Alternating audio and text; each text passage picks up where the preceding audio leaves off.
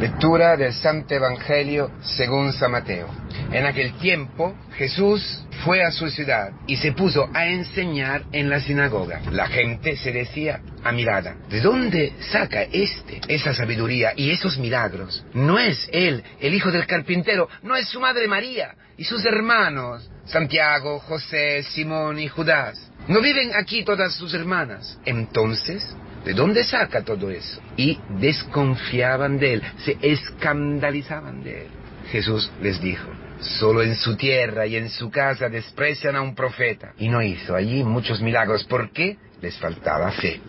Hermanos queridos, el Señor viene hoy a su casa, en su tierra. Viene hoy a la sinagoga, ¿eh? Viene hoy a la comunidad cristiana, a tu comunidad, a mi comunidad. Viene hoy a, a tu familia, a mi familia nuestros hermanos, en nuestra comunidad. Viene a su patria, viene a su casa. Lo que era hace dos mil años, Nazaret, ahora tu casa, es ahora tu familia, es ahora tu comunidad cristiana, mi comunidad cristiana. ¿Y qué ocurre? Lo mismo, hermanos queridos. Lastimadamente ocurre lo mismo. Un profeta no puede hacer milagros solamente en su tierra. Y allí no hizo muchos milagros porque le faltaba fe. Madre mía, Duro el Señor, ¿eh? Duro. Sí, claro que es duro, porque nos quiere. Nos quiere dar la verdad.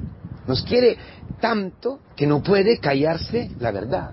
Él, como frustrado, porque nos deja libre, es casi como frustrado frente a tu incredulidad. ¿Ves? ¿Qué es que para Cristo? La hipocresía y la incredulidad, que son dos facetas de la misma medalla, ¿eh, hermanos. Absolutamente. Es igual. La hipocresía es vivir una vida falsa, una vida doble, aparecer como un hombre de fe y no tener fe. Esto para Jesucristo. Cristo allí levanta las manos y dice, no, aquí no puedo hacer nada.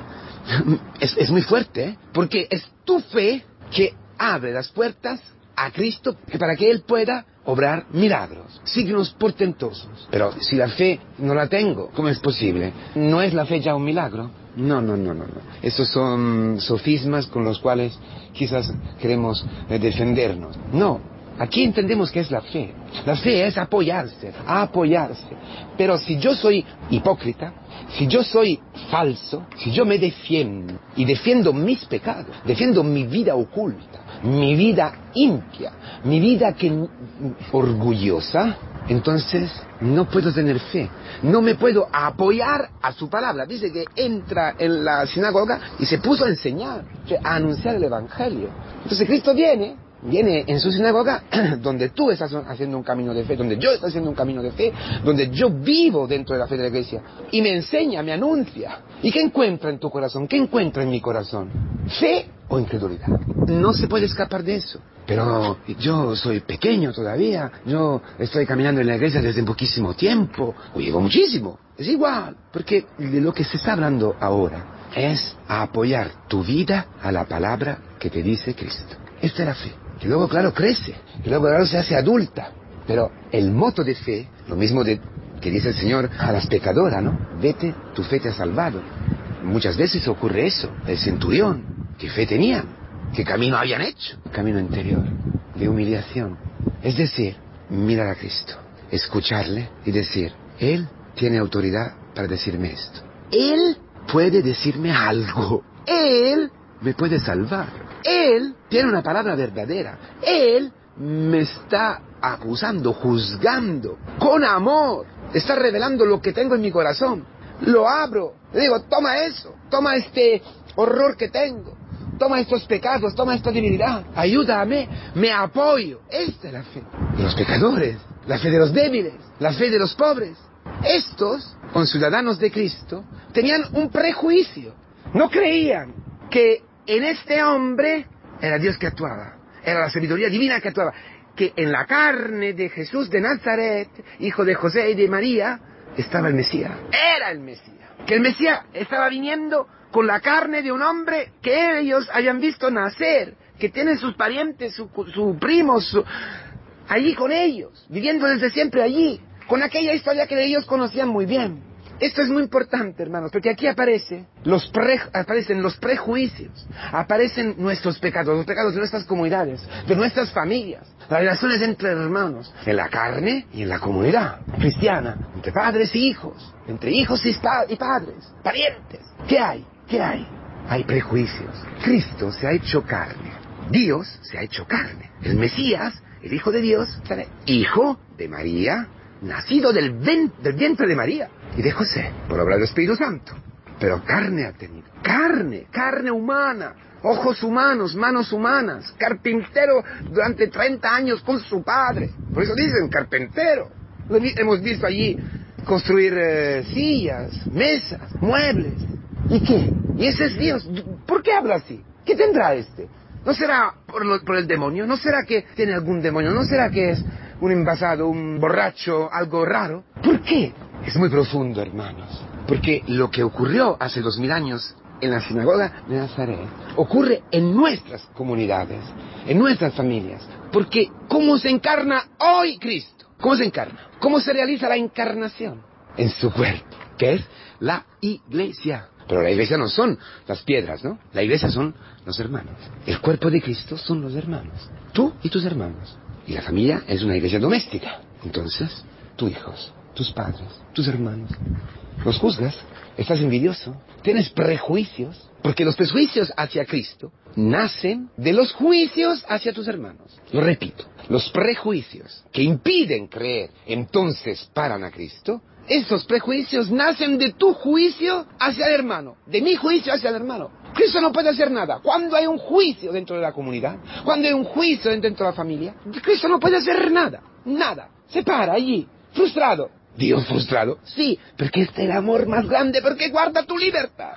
Libertad de pecar, de juzgar, de escandalizarte de él. Porque si te escandalizas del hermano, si te estás escandalizando de tu hijo, que ha caído, de tu marido, que tiene este carácter, que va a la iglesia y sigue siendo así, si te escandalizas, si tropezas, si empiezas a murmurar, en el camino de fe tropezas, te paras, ya, ya, pierdes la fe, ya, no ves nada, ya no puedes apoyar tu vida en Cristo. ¿Por qué? Porque sin conciencia quizás, o a veces con conciencia, dices, ¿quién es este Cristo que está obrando en este hombre? No puede ser esto. No puede Cristo perdonarle. No puede Cristo tener piedad. No puede Cristo tener paciencia con este terrible marido con esa mujer histérica, con estos hijos que, me hacen morir, con estos hermanos que hacen lo que les da la gana, que acuden cuando quieren, que son vagos, avaros. Todo esto es lo que ha ocurrido hace dos mil años en Nazaret. Y Cristo no ha podido nada, porque se escandalizaban mirando a Cristo diciendo, mira, mira, mira, las hermanas, los parientes, sus padres, están aquí, aquí, José era aquí. Quiere decir que ellos ya estaban juzgando desde treinta y pico años a María por haber tenido este bebé antes del matrimonio, ¿no? A José a, todos los parientes, como ocurre en un pequeño pueblo, ¿verdad? Así. Y por eso cuando llega Cristo dice, este Mesías, este Hijo de Dios, huele mal, porque su familia huele mal, porque sus hermanos huelen mal. Igual, viene Cristo a nuestras comunidades, empieza a enseñar y nosotros, ¿este? ¿Esta palabra? No, no le das la autoridad.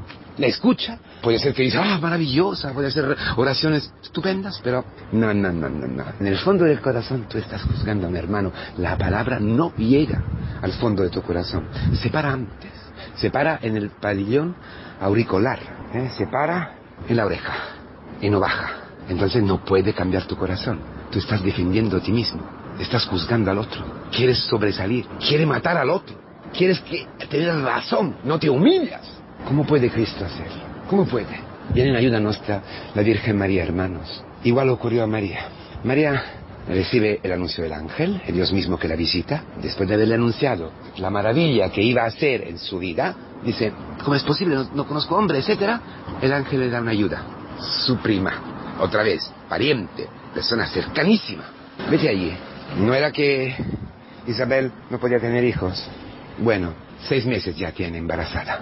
Y María se va. Pero como María era sin pecado original, humilde, llena de gozo, de asombro, apoyándose en la palabra del ángel porque no tenía prejuicios hacia su prima, esa vieja que no puede tener hijos, que era, era una maldición, ¿eh? Era una maldición. María, maravillosa, estupenda, tierna, dulce, sin pecado, habrá sufrido con su con su prima, habrá sufrido con su prima, no juzgada, no, no la habrá echada, no le habrá dicho que era una maldita, no, no, no, tenía este corazón, tenía un corazón tierno, un corazón misericordioso, compasionero, que compadecía. Entonces cuando escucha esto es una, es una buena nueva dentro de la buena nueva. Ella se alegra. Entonces con este asombro, con esta alegría, va a comprobar la maravilla. Y cuando llega allí, se mueve todo. En Isabel y obvio en ella. El niño que ya sabía, que ella ya había puesto su morada en el seno de María, Jesús, toca el corazón del niño Juan Bautista, que empieza a alegrarse, a saltar, a danzar de júbilo. ¿Esto ocurre entre tú y tu hermano? No. Por eso, tú escuchas la palabra que, que te dice, mira, mira, apóyate en lo que ha hecho en fulano, en que ha hecho en Paco, en que ha hecho en Carmen, en que ha hecho en Pablo, en que ha hecho en, Isa, Isabel. Y tú, ¿eh? ¿Qué ha hecho? ¿Qué ha hecho en mi hijo? ¿Qué ha hecho en mi mujer? ¿Qué ha hecho en este hermano? ¿Qué ha hecho en responsable? ¿Qué ha hecho en el cura? O el cura podría decir, ¿qué ha hecho en este? Que nunca me escucha, que siempre se pone contra de mí. ¿Qué está haciendo Cristo? Entonces tú has escuchado y en, al revés de María ya no tienes nada dentro porque, no, porque Cristo no ha entrado y, y vas. ¿Ves el milagro? En vez de alegrarte, en vez de bendecir al Señor, lo juzgas, lo matas. Estás envidioso, celoso, que tiene, que esta hermana tuya ya ha encontrado un novio y tiene dos hijos y tú a la misma edad todavía no tienes un novio. O que eres viuda, eh, ha muerto tu marido y la otra, sin embargo, todavía tiene el marido, etc. O el dinero, lo que sea, ¿no? Todo eso que ocurre, para todo. Allí el encuentro con el hermano es toda, todo al revés que la visitación. Allí no hay gozo, no hay alegría, no hay bendición, hay maldición. Sin embargo, nosotros hoy podemos ir con la iglesia, podemos ir con María, con ella, dentro del seno de María, podemos decir, Señor, quiero convertirme. Señor, soy incrédulo. Señor, me escandalizo, juzgo, ayúdame. Y María, María, te ayuda a reconocer tus pecados. Reconócelo. Humíllate. Esta es la fe. Humíllate. Escucha. Israel. Escucha, Israel. Escucha, humíllate. Sí, soy un pecador. Reconocer nuestros pecados constituye las entrañas de la fe. Allí nace la fe. Pero yo no puedo nada. Soy leproso. Soy enfermo. Tengo una hemorragia. Todo lo que ocurre en el Evangelio. No soy, soy, una estéril. No puedo amar, no tengo hijos, no tengo nada, no tengo obras buenas, solamente juicios, murmuraciones, envidias, celos. Señor, ten piedad de mí. Esta es la fe donde Cristo puede actuar. Y eso lo aprendemos en la iglesia. Y podemos ir con la iglesia. Ayudarnos al manto de misericordia de la iglesia. De María, con María, rezando a María, ¿eh? Rezando. Rosarios, pidiendo a ella que nos ayude, siguiendo, siguiendo el camino que hace María desde ella hacia Isabel, hacia la hermana, hacia el hermano, hacia tu padre, hacia tu hijo. Este camino ¿eh? de María hacia la ciudad de Judas, donde vivía Isabel, es el camino que hoy el Señor nos dice de hacer. Salir de nosotros mismos y apoyarnos totalmente en la obra de Dios, en Isabel, en el hermano. apoyarnos allí, alegrarnos. Y verás que como María tendrás Jesucristo dentro de tus dentro de tus entrañas. Darás a luz Cristo. Darás a luz una vida nueva en el gozo. La alma mía magnífica el Señor. Te exalto porque ha, mirado mi humillación, ha, mirado lo que soy. Pero todos ya me dirán, bienaventurada, porque ha hecho obras grandes en mí. Todo esto, toda esta bendición, todas toda estas obras, la Virgen por sin ser pecado, a ti a mí, el Señor quiere regalarla por medio de María, por medio de la iglesia, de tu comunidad, de la encarnación de Cristo en esta generación, en su patria, en su tierra, que es nuestra comunidad, nuestras familias. Humillámonos, que podemos ver Cristo obrar en el hermano, apoyarnos en esta obra, creer que Cristo se ha encarnado en tu hermano y así cambia completamente nuestra vida. Él puede obrar milagros que tú ni puedes imaginar. Ánimo hermano, Dios lo va a cumplir.